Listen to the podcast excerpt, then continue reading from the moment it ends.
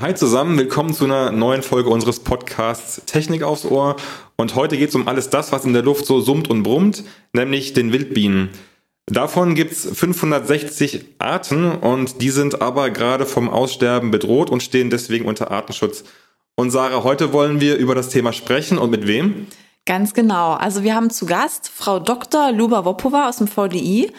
Sie führt hier zwei ähm, Gesellschaften als Geschäftsführerin. Und zwar ist das einmal die VDI-Gesellschaft Verfahrenstechnik und Chemie-Ingenieurwesen und Technologies of Life Science. Genau, und wir wünschen euch jetzt viel Spaß mit dem Interview mit Frau Wopova. Genau, viel Spaß.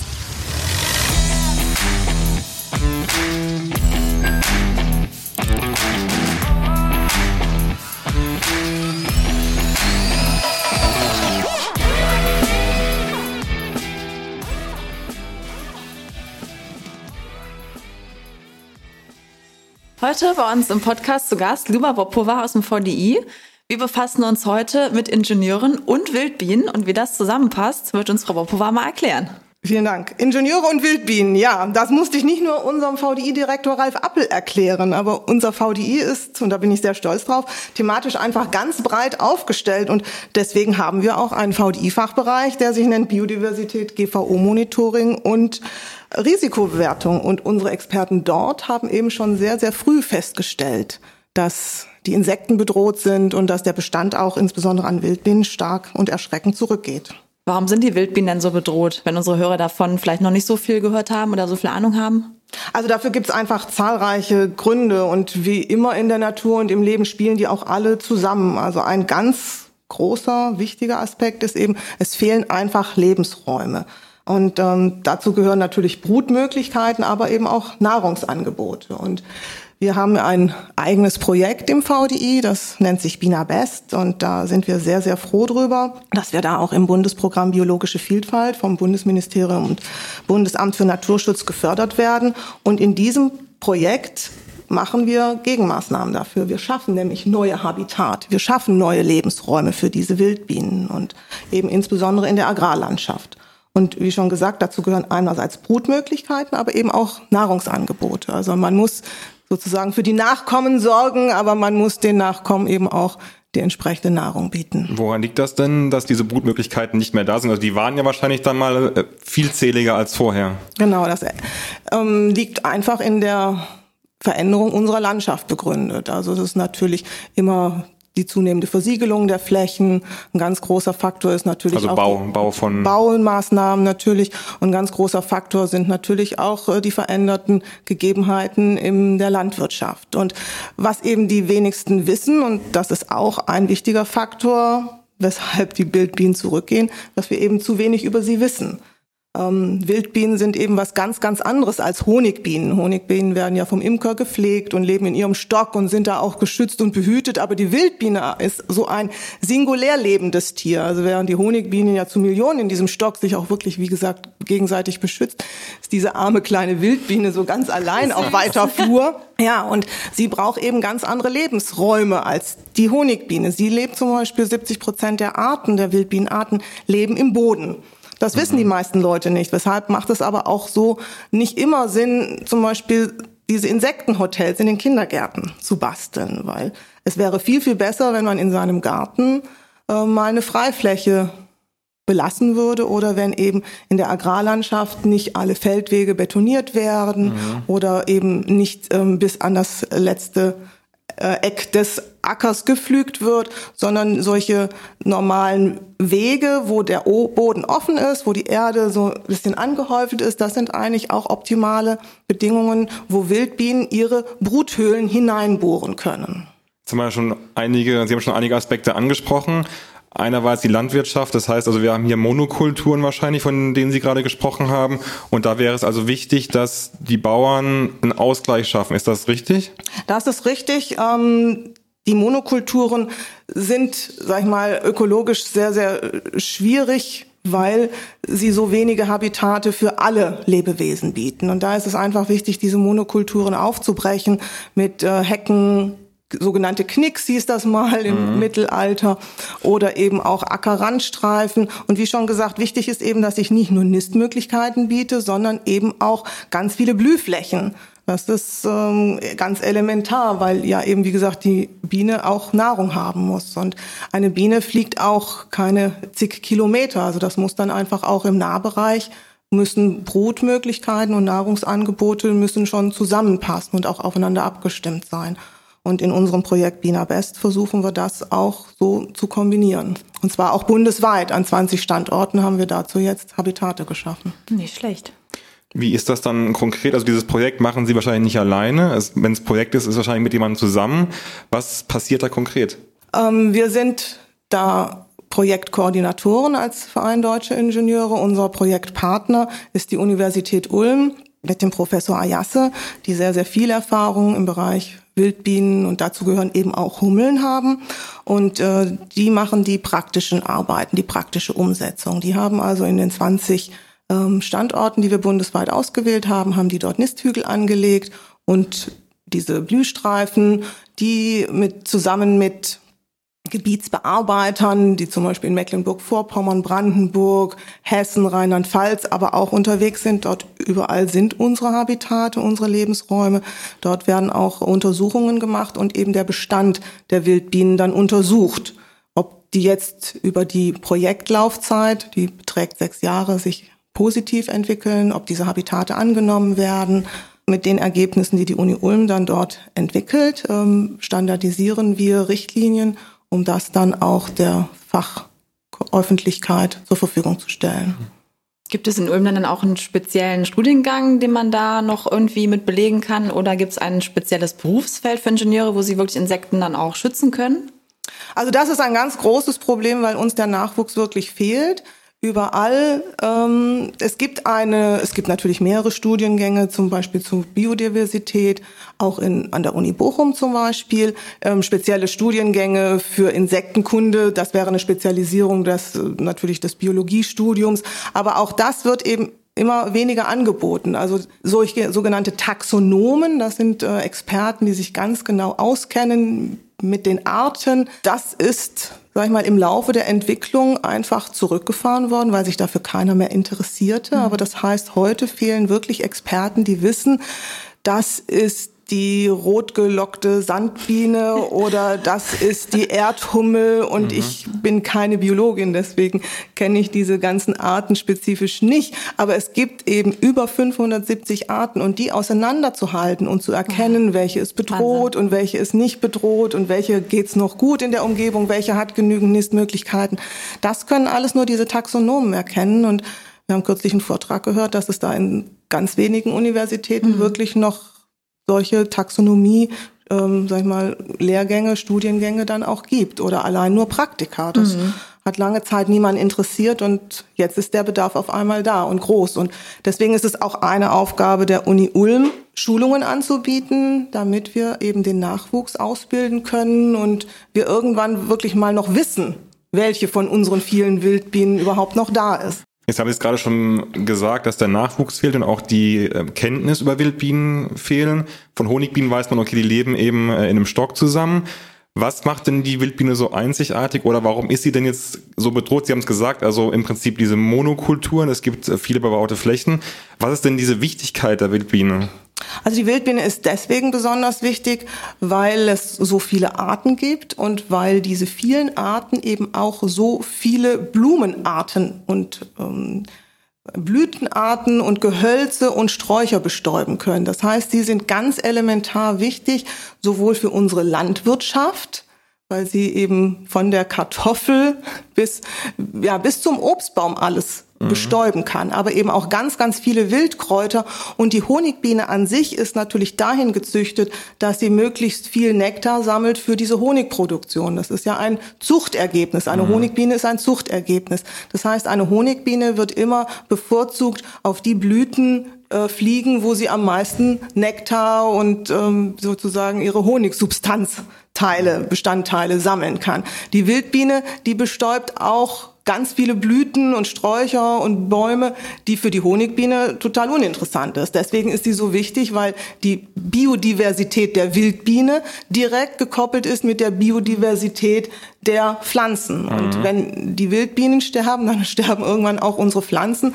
Und äh, das hatte sozusagen der Spruch wird Einstein zugeschrieben dass wenn die Biene stirbt, dann auch der Mensch stirbt. In der Tat ist das einfach auch so, weil wir das natürlich nicht manuell ausgleichen können. Es gibt ja diese Horrorszenarien aus, aus Japan, glaube ich, wo dann dann ähm, die Blüten per Hand und Pinsel bestäubt werden. Aber es nimmt jetzt einfach auch schon zu, dass natürlich auch gezüchtete Hummeln kreuz und quer durch die Lande geschickt werden, damit eben ganze Obstplantagen bestäubt werden, weil eben dort vor Ort gar nicht mehr ausreichend mhm. äh, Wildbienen vorhanden sind. Aber auch das birgt eine gewisse Gefahr, weil wir zum Beispiel auch schon festgestellt haben, dass diese Hummeln ja auch krank sein können und dann Krankheitserreger durch diesen Transport durch die Lande sich eben dann auch verbreiten. Also mit einer Maßnahme, wo man denkt, man tut etwas Gutes, macht man dann schon wieder gleich die nächste ja. Büchse mhm. der Pandora auf. Die Wildbiene, die hat ja jetzt in dem Sinne das Glück, dass sie in einem gesellschaftlichen, in der Diskussion ja auch vorkommt. Auch die Politik ähm, kümmert sich drum, beziehungsweise hat das jetzt auch für sich entdeckt, das Thema. Auch in Bezug auf die Bauern. Können Sie vielleicht doch nochmal konkret sagen, was denn die Bauern anders machen könnten, vor allem in Bezug auf Pestizide eben aussenden? Das ist, das ist in der Tat so. Es gibt natürlich unterschiedliche Pestizide, aber für diese vielen Wild, ähm, Wildbienen, die im Boden brüten, sind insbesondere eben Pestizide, die sich im Boden akkumulieren, sehr, sehr gefährlich. Ähm, die reichern sich dort an, die Bienen leben dort, sie bauen dort ihre Brü Bruthöhlen, die ähm, Kleinen, die Wildbienen, Jungen wachsen dort auf. Ähm, das ist einfach sehr schädlich und deswegen muss man da aufpassen und einfach grundsätzlich einen sehr verantwortungsvollen Einsatz und eben auch bestenfalls äh, Verzicht von Pestiziden und Insektiziden. Also ich persönlich, ich glaube, dass man in der Landwirtschaft, in der modernen Landwirtschaft nicht ohne Insektizide, Pestizide und Düngung auskommt. Ich glaube, das ist illusorisch, aber man muss ähm, die, die entsprechenden Maßnahmen wirklich sehr verantwortungsbewusst ein einsetzen und man muss einfach dann, wenn man die Ursachen kennt, auch die Entwicklung dementsprechend steuern. Es ist auch möglich, Pestizide zu entwickeln, die mhm. sich eben im Boden nicht akkumulieren. Und das ist die Aufgabe, die wir auch als VDI haben, das Know-how der verschiedenen Experten. Wir haben den Fachbereich Biodiversität, wir haben den Fachbereich Agrartechnik, wir haben eine ganze Gesellschaft, Chemie und Chemieingenieurwesen, Verfahrenstechnik. Das Know-how, was hier in den vielen verschiedenen Bereichen vorhanden ist, zusammenzuführen und dann bestmögliche technologische Entwicklungen mhm. vorzunehmen. Das ist unsere Verantwortung und deswegen ist das bei unserem Projekt Bina Best eben auch so etwas Besonderes, weil das Projekt wird im Bundesprogramm Biologische Vielfalt gefördert vom Umweltministerium und dem Bundesamt für Naturschutz. Aber wir bekommen eben auch finanzielle Unterstützung vom Landesamt Baden-Württemberg, Landesumweltamt Baden-Württemberg, aber eben auch von Bayer Crop Science und BASF mhm. geben ihren wichtigen auch finanziellen Anteil dazu.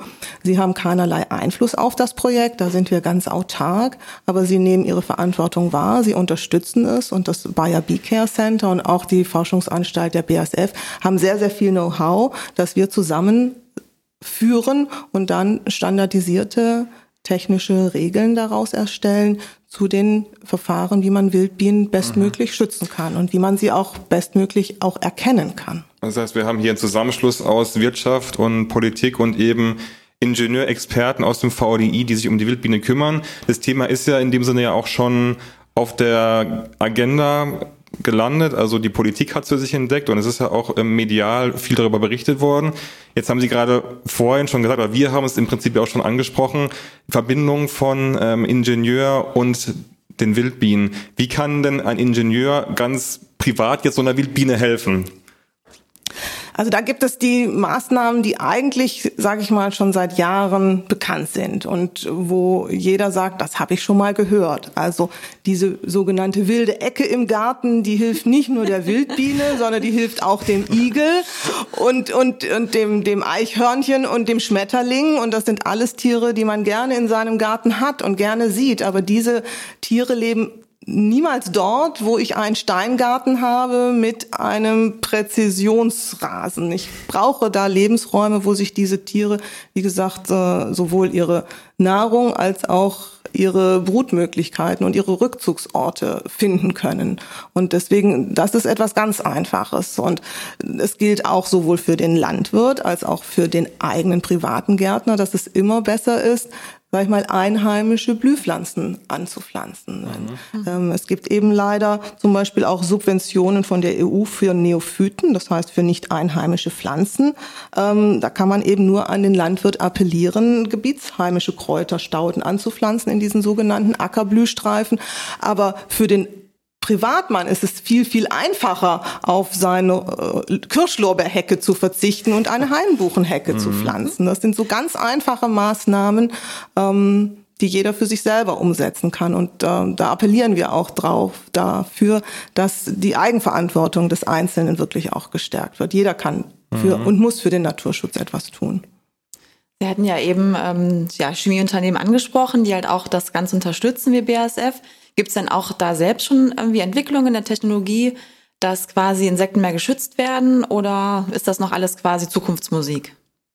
Also die Unternehmen sind auch da natürlich sehr daran interessiert, dass diese Insekten geschützt werden, weil auch Bayer und BASF hängen auch davon ab, dass in Zukunft die Agrarlandwirtschaft, dass die funktioniert und sie funktioniert eben auch nur mit der Bestäubung von Insekten. Das heißt auch, es gibt das Bayer Bee Care Center, dort gibt es sehr, sehr viel Know-how, bezieht sich, sag ich mal, hauptsächlich auf die Honigbienen natürlich dort auch, weil die auch ganz konkret zum Bestäuben eingesetzt wird.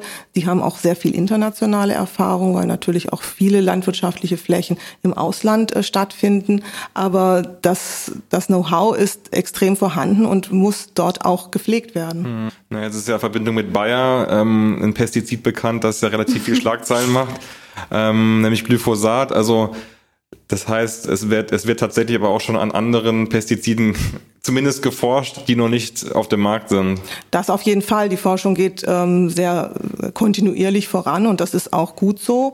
Ähm, es ist in der Tat so, dass insbesondere bei Bayer erforscht worden ist, warum genau die Bienen so empfänglich sind für viele ähm, Pestizide und Insektizide. Ähm, ich kann den Mechanismus leider nicht sozusagen rekapitulieren, aber ich habe einen spannenden Vortrag gehört. Und wenn man natürlich die Funktionsweisen kennt, warum das so ist, dann kann man eben auch entsprechende Gegenmaßnahmen ergreifen. Deswegen ist es auch für uns zum Beispiel wichtig, ähm, zu wissen, welche Biene sozusagen in, in Mitleidenschaft äh, ge gezogen wird. Eins unserer großen Aspekte ist zum Beispiel eben auch, hatten wir vorhin schon, die Taxonomie, diese Biene zu erkennen. Das ist auch etwas, was zum Beispiel zu dem Rückgang natürlich nur ansatzweise beigetragen hat. Aber jede Wildbiene, die ich fange und in Anführungszeichen messe und töte, kann sich nicht mehr vermehren. Ich hatte vorhin schon gesagt, dass bei den Wildbi bei, bei den Bienenstöcken, bei den Honigbienen, die in millionenfacher Ausführung in ihrem Bienenstock wohnen, ist das kein Problem. Aber die eine Wildbiene, die ganz seltene, wenn die jetzt äh, nur im besten Wissen gesammelt wird, weil man sie erkennen will, die kann sich nicht mehr vermehren. Und deswegen ist es zum Beispiel auch äh, ja gefährlich, wenn ich in Naturschutzgebieten mal, Insekten sammle und nur die sogenannte Biomasse bestimme und sage, ich habe hier dieses Jahr nur fünf Kilo gefangen. Fünf Kilo Insekten, mhm. tote Insekten können sich schon nicht mehr vermehren. Mhm. Und es ist, wie gesagt, es ist keine Kolonie, sondern es sind Solitärbienen, es sind singuläre Bienen. Und deswegen ist auch eins unserer Projekte, dass ich diese Bienen lebend bestimme. Das heißt, ich schaue, wie sieht sie aus, welche, so, welche Art ist es und dann lasse ich sie wieder frei. Also diese alten mhm. Bilder von den, sage ich mal, von den aufgespießten Insekten im Museum, das ist, das ist nicht unser Ziel. Also deswegen entwickeln wir, wie gesagt, ein standardisiertes Erfahren, äh, Verfahren eben zur möglichst bestandsschonenden Erfassung dieser Bienen. Ich persönlich habe, ich wohne in der Stadt und habe deswegen jetzt keinen Garten, wie Sie es gerade beschrieben haben. Ich, also ich kann jetzt keine Bäume oder ähm, oder irgendwelche Sträucher anpflanzen. Aber was kann ich denn konkret machen, wenn ich zum Beispiel einen, einen Balkon habe? Gibt es da auch mhm. Möglichkeiten? Also natürlich gibt es auch Möglichkeiten. Also es gibt ja Balkonkästen und ähm, da gerade bei mir im Garten, ich bin in der glücklichen Situation, ich habe einen Garten und ich stelle immer besonders viel Besuch meiner Wildbienen an meinen Gartenkräutern fest. Also am Thymian, am Rosmarin, am Oregano und so weiter. Da sitzen bei mir die Wildbienen, da bin ich immer ganz glücklich und insbesondere die Hummeln, die gehen da auch sehr gerne dran und äh, da haben sie einen doppelten Benefit. Sie tun was für die Natur und was äh, für ihre Küche. Also Ist das ein Unterschied zwischen einer Stadtbiene und einer Wildbiene auf dem Land oder kann man das gar nicht unter, also gar nicht auseinanderhalten? Nee, da gibt es eigentlich keinen Unterschied. Natürlich verlagern sich die Arten. Es gibt, äh, wie gesagt, natürlich regionale Unterschiede ähm, von den Bienen. Das hängt natürlich auch klimatisch zusammen. Also wir stellen jetzt schon fest, auch mit unseren Untersuchungen insgesamt, dass natürlich durch wirklich die Erwärmung insgesamt sehr wärmeliebende Wildbienen sich auch immer weiter in den Norden ähm, ausbreiten. Es gibt diese sehr große, sehr besondere Holzbiene, die ist wirklich sehr groß, ganz dunkel, blau, schwarz. Also die wurde jetzt schon bei meinen Schwiegereltern in Nordhessen, das sogenannte Hessisch-Sibirien, gesichtet. Also das ist für das ist noch gar nicht Hessisch-Sibirien. Das ist schon sehr außergewöhnlich und ähm, entdeckt. das ist schon auch ein Indikator für wirklich die, die Klimaerwärmung. Aber natürlich werden Sie nicht eine ganz seltene exotische rote Liste Wildbiene bei sich auf dem Gartenbalkon finden, weil sie braucht dann wirklich einfach ganz andere Lebensräume und so weiter. Aber die Hummeln gehören auch zu den Wildbienen und da gibt es eben auch sehr, sehr mehr, viele verschiedene Arten und die treffen wir dann doch häufiger, auch in der Stadt. Und mhm. Auch die Honigbiene fühlt sich wohl in der Stadt. Also da geht man ja auch inzwischen immer mehr dazu über, dass man eben auch kleine private Imker ihre kleinen Stöcke oben auf die Dächer stellen und so weiter. Das ist alles wunderbar. Und wie gesagt, auch das Imkern grundsätzlich ist ähm, ganz wichtig, auch als ähm, Bestäuberleistung. Aber man darf eben nicht vergessen, dass die Masse der Honigbienen sozusagen auch die kleinen, singulär, solitär lebenden Wildbienen in Anführungszeichen auch überrennen können. Also wenn ich mir einen Bienenstock zulege, dann wäre es eigentlich genauso wichtig, ähm, das entsprechende Nahrungsangebot zu anzupflanzen und da keine Konkurrenzsituation ja. entstehen zu lassen. Deswegen ist es besonders kritisch zu sehen, wenn man eben ähm, Honigbienenstöcke in die Nähe von Naturschutzgebieten stellt, weil da leben im Zweifel schon seit langem Wildbienen und haben da auch ihren Existenzkampf und dann kommt so eine Million großer Bienenstock. Ähm, da muss man einfach auch dazu, das ist auch Aufklärung. Also mhm. deswegen diskutieren wir auch mit Imkern und so weiter. Und auch die Imker hatten natürlich auch ihre Nachwuchssorgen. Und, aber durch das Insektensterben, in Anführungszeichen, das Thema hat ja doch große Bedeutung gewonnen, haben sich jetzt auch viele junge Menschen für die Imkerei interessiert. Aber auch da muss man eben einmal überlegen und aufpassen, weil wir sagen auch immer, die, ja, die Honigbiene ist sowas wie eine Milchkuh. Das ist ein, ein Zuchttier. Ein Lieferant von einem Produkt. Das ja, ist ein Lieferant von einem Produkt, genau das. Ja, und welche Ziele hat jetzt noch Bina Best so in der Zukunft? Was kommt da noch? Ja, also unsere Ziele ganz kurz und knapp sind, wir wollen neue Lebensräume für Wildbienen schaffen. Wir wollen diese Wildbienen beobachten und wie schon gesagt, lebend bestimmen. Und insgesamt wollen wir den Nachwuchs ausbilden und insgesamt damit natürlich auch die Zukunft sichern.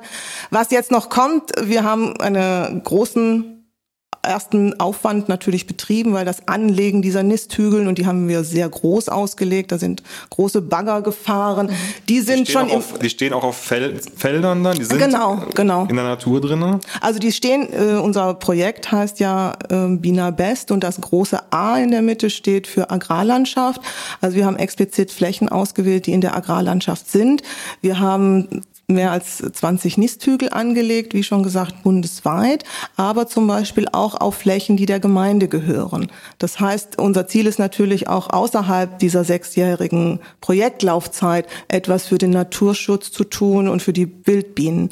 Und wenn der Landwirt keine finanzielle Entschädigung mehr bekommt, dann hat er natürlich, weil er auch davon leben muss, kein Interesse, größere Flächen sozusagen uns zu geben. Deswegen haben wir die die Nisthügel schon auf Gemeinde oder äh, öffentliches Gelände gestellt, dass sie da auch wirklich dauerhaft stehen bleiben können. Die sind jetzt schon im ersten Jahr sehr gut angenommen worden und wir hoffen eben, dass dadurch auch deutlich jetzt die Bestände steigen. Wir haben schon sehr, sehr positive Effekte in den mhm. ersten anderthalb Jahren gesehen, aber wir sehen natürlich auch, dass nicht nur, sage ich mal, das Nistangebot und die Blühflächen ausreichend sind, sondern eben zum Beispiel, wenn es solche extrem trockenen Sommer gab, wie die letzten beiden Jahre, ist das natürlich auch ein ganz, ganz großes Problem. Mhm. Insbesondere, weil dann natürlich die ganzen Blüten vertrocknen, die Wildbienen finden dann keine Nahrung mehr und auch Wildbienen müssen trinken. Ne? Also die Wasserknappheit war schon sehr, sehr eklatant. Und trotz all dieser widrigen klimatischen Umstände haben wir jetzt im Rahmen unseres Projektes an unseren ähm, Habitaten, an unseren 20 Standorten da sehr, sehr positive Effekte entdecken können. Sehr schön. Jetzt ähm, sind Sie ja nicht nur erfolgreich mit dem Projekt in der Hinsicht, dass ja diese 20, ähm, diese 20 Nistplätze schon geschaffen wurden, sondern sie wurden ja auch ausgezeichnet. Und zwar mit der UN-Dekade Biologische Vielfalt. Können Sie kurz was dazu sagen, was das für das Projekt bedeutet? Sind das Fördergelder oder sind das, ist das einfach nochmal ein Mehr an Aufmerksamkeit? Also das ist ein Mehr an Aufmerksamkeit. Wir sind äh, dank der Unterstützung, wie gesagt, äh, unserer Förderer sind wir für das Projekt ausgestattet. Ähm, Im Rahmen der UN-Dekade biologische Vielfalt ausgezeichnet zu sein, das ist für uns eine sehr, sehr große Ehre. Da sind sehr, sehr viele Projekte involviert, vom Rotmilan bis zur Flussaue. Wir sind da jetzt mit unseren Wildbienen und in der Agrarlandschaft auch ausgezeichnet worden. Und das ist für uns wirklich eine sehr, sehr große Ehre. Und wir hoffen, dass wir da noch auch einfach mehr Aufmerksamkeit bekommen, weil auch für uns als VDI ist eben die Aufmerksamkeit und die Öffentlichkeitsarbeit ein wichtiger Faktor, sprich das Aufklären der Menschen über die Besonderheit der Wildbienen, über die Wichtigkeit der biologischen Vielfalt, über die Wichtigkeit der Wildbienenvielfalt für uns alle, das ist uns ein wichtiges Anliegen. Und wenn wir dann auch gerade insbesondere dem Nachwuchs den wir ja auch bei uns im VDI mit den VDINI-Clubs wirklich sehr, sehr gut mhm. erreichen können. Ähm, oder auch eben die, die Youngster wie mit unserem VDI-Blog, was man über Wildbienen wissen muss. Wenn wir da Aufklärung in alle Branchen und auch in alle Altersgenerationen ähm, liefern können, dann ist das ein ganz, ganz großes und wichtiges Ziel, weil nur das, was ich weiß, das kann ich auch bewusst wahrnehmen und das kann ich dann auch bewusst schützen. Das, glaube ich, war jetzt ein wichtiges oder nochmal ein sehr eindringliches Absolut. Plädoyer für die Wildbiene, was vielleicht viele nicht wissen. Ich wusste auch nicht, ich habe es aber nachgelesen. Und zwar, wenn man eine, wenn man eine Wildbiene tötet, absichtlich, kann man bis zu, eine Strafe bis zu 50.000 Euro bekommen. Das ordentlich. Das, das heißt also ja, auch ja. nicht nur, nicht, nur, nicht nur Lebensraum schaffen, sondern auch bewusst nichts am besten irgendwie ähm, kaputt machen, weil das könnte auch Nein, teuer werden. Ja. Unsere Natur ist einfach wertvoll und das sollte man, sag ich mal, immer berücksichtigen, auch ohne Strafe. Also das wäre gut, ja. Das ist auch richtig, ja. Absolut. Ich glaube, wir sind am Ende, oder? Ja, ich finde, wir haben super viel erfahren und einen tollen Einblick bekommen. Herzlichen Dankeschön. Dank. Ich möchte mich nochmal ganz herzlich bedanken bei Ihnen für die Einladung, aber eben Gerne. auch bei unseren Förderern, dem Umweltministerium und dem Bundesamt für Naturschutz und eben unseren anderen finanziellen Unterstützern, dem Umweltministerium in Baden-Württemberg, der BASF und dem Bayer Bee Care Center. Und die Kooperation insbesondere mit der Uni Ulm, die ist für uns ganz elementar, weil die machen die praktischen Arbeiten vor Ort. Da werden die Studierenden richtig ausgebildet, machen Promotionen, ihre Bachelorarbeiten darauf. Und das Team von Professor Ayasse, wir sind da wirklich, auch wenn Ulm und Düsseldorf eine gewisse Entfernung hat, mhm. aber das Teamwork dort, das klappt wirklich hervorragend. Und deswegen freuen wir uns auf die nächsten Jahre. Und sechs Jahre ist dieses, läuft dieses Projekt und das ist eine tolle Zeit. Vielen Dank. Dann wünschen wir Ihnen viel Erfolg genau, weiterhin viel Erfolg und Frau Hofer, vielen Dank fürs Kommen. Dankeschön.